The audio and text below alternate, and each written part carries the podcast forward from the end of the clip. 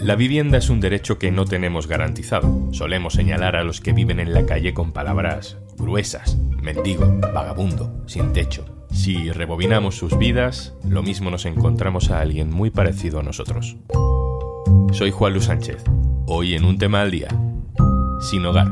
Los caminos que te llevan a dormir en la calle. Una cosa antes de empezar. Hola, soy Juanjo de Podimo. ¿Sabes que Podimo es una app en la que puedes escuchar un montón de podcasts de True Crime, conversaciones loquísimas, entrevistas, humor, vamos, un poco de todo? Y por ser oyente de un tema al día, te regalamos 60 días para que puedas escucharlo todo gratis. Entra en podimo.es barra al día y consigue tus dos meses completamente gratis.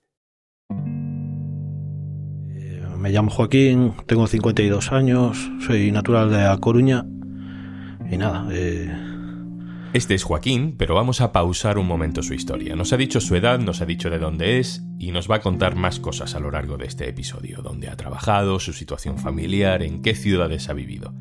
Todos esos elementos conforman una vida. En esa vida, Joaquín se ha visto viviendo en la calle. Diana también. Hola, soy Diana, y soy una persona sin hogar y estoy en un programa que me está viniendo muy bien para mi recuperación. Soy una mujer trans, tengo 50 años. En España, más de 37.000 personas están en situación de sinogarismo, que es como llaman a este fenómeno las organizaciones sociales especializadas que hacen ese recuento. Según el Instituto Nacional de Estadística, el fenómeno ha crecido un 25% en los últimos 10 años. También lo ha vivido desde muy joven María.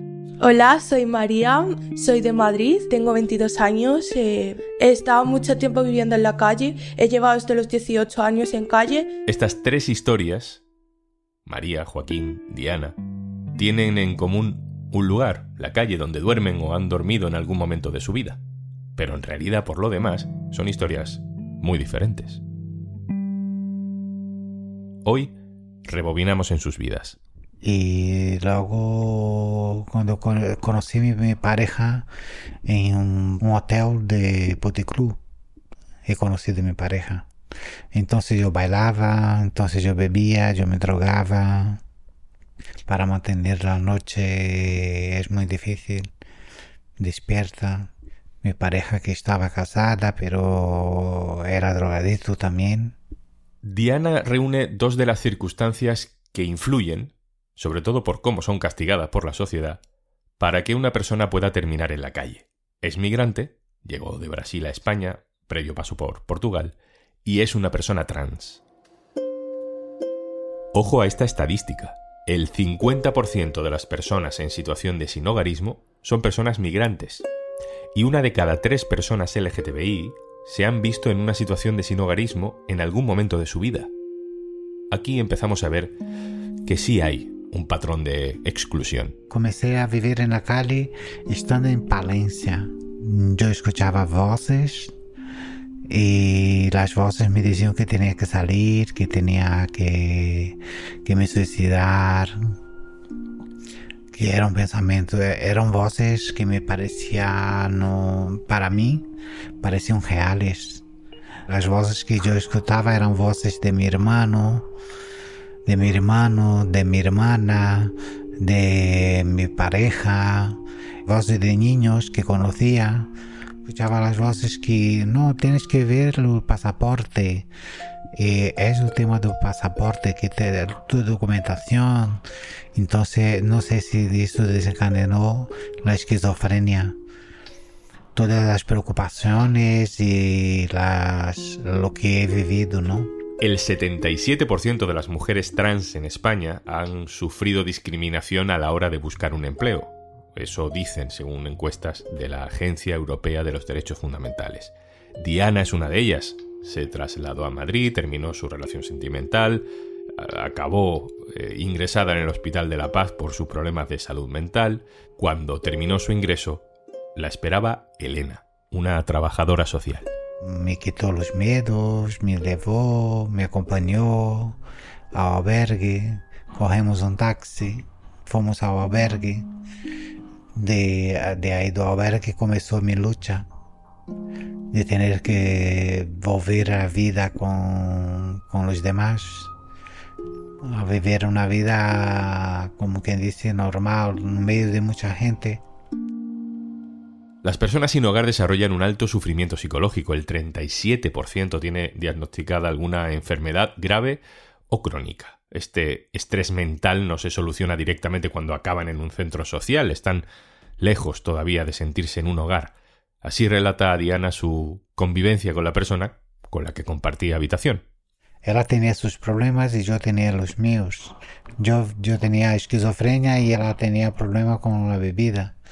Y a la hora de dormir, pues me molestaba cuando llegaba muy tarde por la noche y yo me dormía a las ocho. Después de la cena me quedaba a dormir tomaba mi medicación, como vengo tomando hasta hoy, en su hora, en su momento, y me hacía un poco la vida imposible. Hay otro factor de riesgo que quizá nos resulte más cercano a la mayoría de la población. Una de cada tres personas que se ve sin hogar había perdido el empleo, se había quedado en paro, como Joaquín. Mi último trabajo aquí en España era en una fábrica en Euskadi. Estuve trabajando allí más de ocho años los problemas empezaron en la empresa en el 2012 con los ERTE. Ah, yo tenía un contrato de cinco años de sustitución, de, un contrato de relevo de, otra persona que se estaba retirando.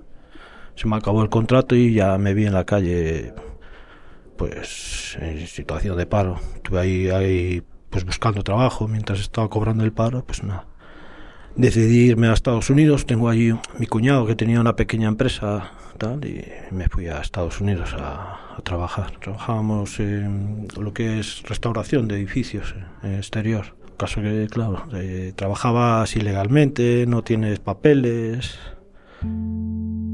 Joaquín ya había vivido de joven en Estados Unidos, pensó que emigrar era una buena solución para él, para su familia. Él es el que llega primero, busca una vivienda, una escuela para su hijo, pero las cosas empiezan a ir mal. Bueno, mi relación con mi esposa se rompe, ¿no? Ahí empezó a tontear con, drogas. Yo anteriormente, hace años, he tenido problemas también con las drogas, ¿no? Y bueno, pues este caso empezó a consumir cocaína y eh, fue caer en un limbo ahí, como caer al vacío. Me marché, vamos. Y nada, pues al verme allí en una situación en la calle sin dinero ni nada. Yo tenía dinero, pero tampoco quería, vamos, tocar ese dinero, ¿no? Andar por ahí en el tren, divagando, pues, no sé, drogándome, y así. dices tú, me voy así, ¿no?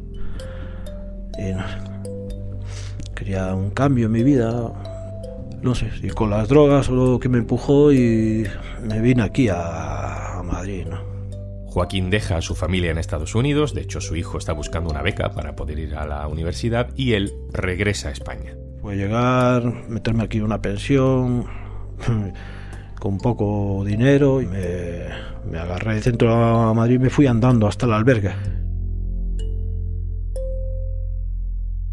Solo el 2% de la población sin hogar entre los 18 y los 29 años recibe renta mínima de inserción o ingreso mínimo vital. María ahora sí que lo recibe, pero hace unos años, en plena adolescencia, su situación era muy diferente. Eh, estuve en un centro de menores de los 15 para 16. Estuve con mi hermana pequeña por malos tratos familiares. Luego, después de eso, me fui a casa de mi madre. Mi madre me echó los cinco días de estar en la casa. Un poco duro, la verdad. Y pues empecé a vivir yo sola. Estuve en la calle, pidiendo dinero, con hambre y todo. Yo no sabía nada de comedores sociales en ese momento. Era una cría, la verdad. Las personas que, como María, han vivido en la calle entre los 18 y los 29 años han aumentado un 36% desde 2012. Ella, además, sufrió violencia machista. Me pegó una paliza y ya fue la repanocha. Digo, mira, ya está. Ya no quiero saber nada. Me había pegado más veces esa primera pareja y ya dije, ya no quiero saber más de él.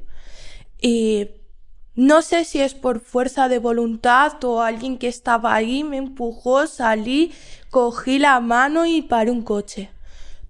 tuve orden de alejamiento, lo pasé muy mal, tuve mi parte de lesiones, tuve hasta un ojo morado y todo. Eh, estaba muy, muy asustada y psicológicamente no estaba bien. Me llevaron a servicios sociales, eh, hicieron como un seguimiento, me fui a un hotel que estaba en esa zona, no podía salir porque yo tenía miedo, la verdad. De ahí me fui a varias casas de acogida y acabé en Huelva y de Huelva me salí por mi propio pie, ¿vale?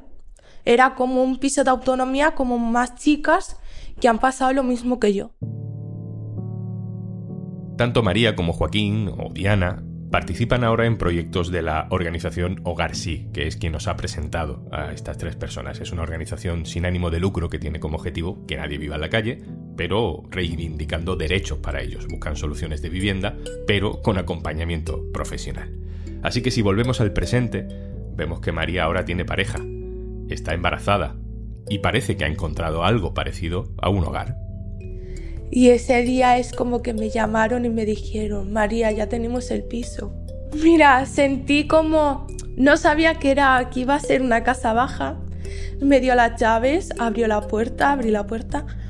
Me encantó el piso. Me encantó de una manera de es como, aquí sí puedo criar a mi hijo. Me siento en casa. Me siento como si estuviese en casa, te lo juro.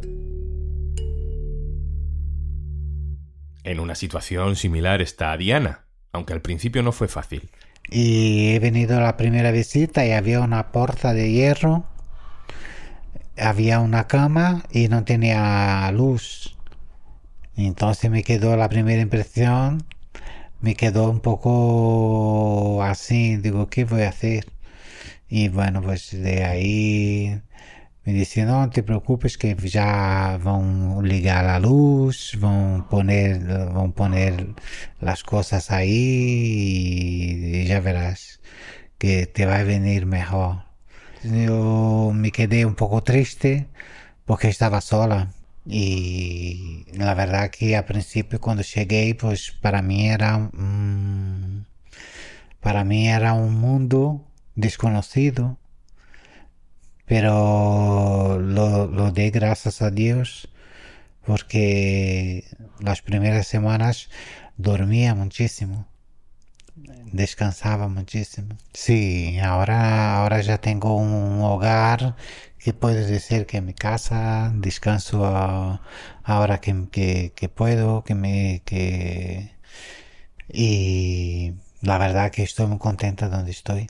Y Joaquín ha conseguido trabajo Hombre, día es seguridad, ¿no? Seguridad de que sabes que tienes un trabajo seguro, que puedes llegar a fin de mes pagándote pues tu vivienda. No Estoy ayudando, ¿no? Económicamente a mi esposa y a mi hijo, ¿no? Porque también el trabajo que tiene ella no, no les da, ¿no? Para vivir allí en Estados Unidos. De la exclusión se puede salir, con más derechos. Pero a esta historia le quedan todavía unos cuantos capítulos. Un hogar, yo, de momento en la situación que estoy es imposible. A mí me gustaría encontrar algo para vivir yo solo, pero ya con los temas de miras y, y te piden, no sé, como una fianza, ¿no? Tienes que entrar con, con un montón de dinero para poder tener una vivienda y poder ir pegándola poco a poco. La única alternativa que tengo es compartir habitación con otra gente.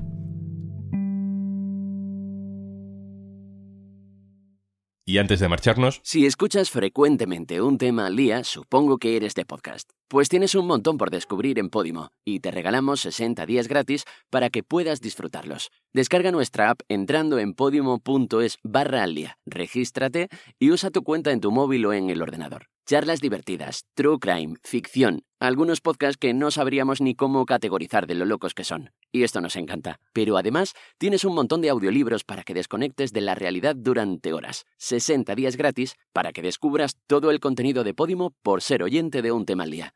Venga, vale, te lo repito. Última vez, ¿eh? Prometido. Podimo.es barra al día.